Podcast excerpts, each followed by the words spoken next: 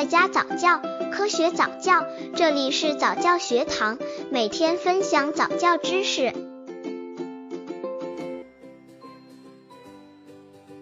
六个月宝宝早教有必要吗？到底六个月的宝宝上早教真的好吗？这钱要是花在正确的地儿，也不心疼。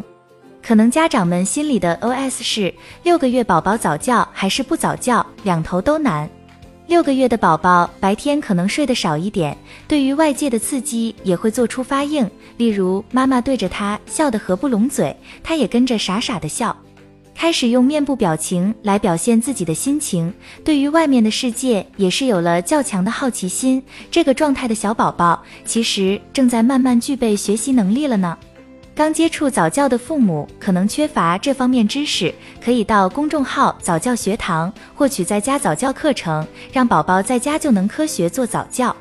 不过，到底该不该给宝宝做早教，家长们也是比较多想法的。不支持上早教的声音，一些放得比较开的家长可能会觉得没有必要呀，自己小时候也是这样过来的，是机智的，最终还是那么的机智。以前不也很多孩子幼稚园也没上呢，也能考上大学。毕竟现在宝宝也才六个月，太小了，上了也白上，不做早教也罢。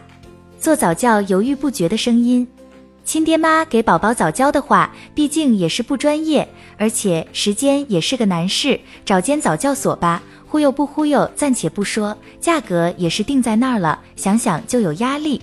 给宝宝早教当然是好事啦。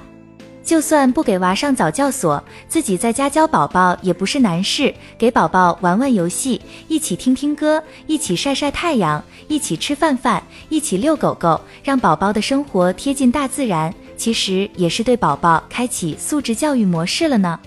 最后给大家点建议，相信妈妈们都是有足够的时间陪宝宝玩耍的。自己给宝宝上早教方法其实很多，讲故事、听音乐以及做运动等，其实也是一种教育。毕竟孩子还小，这些简单的方式其实也算是不错的早教了呢。上早教所的话，也是据大家具体情况而视。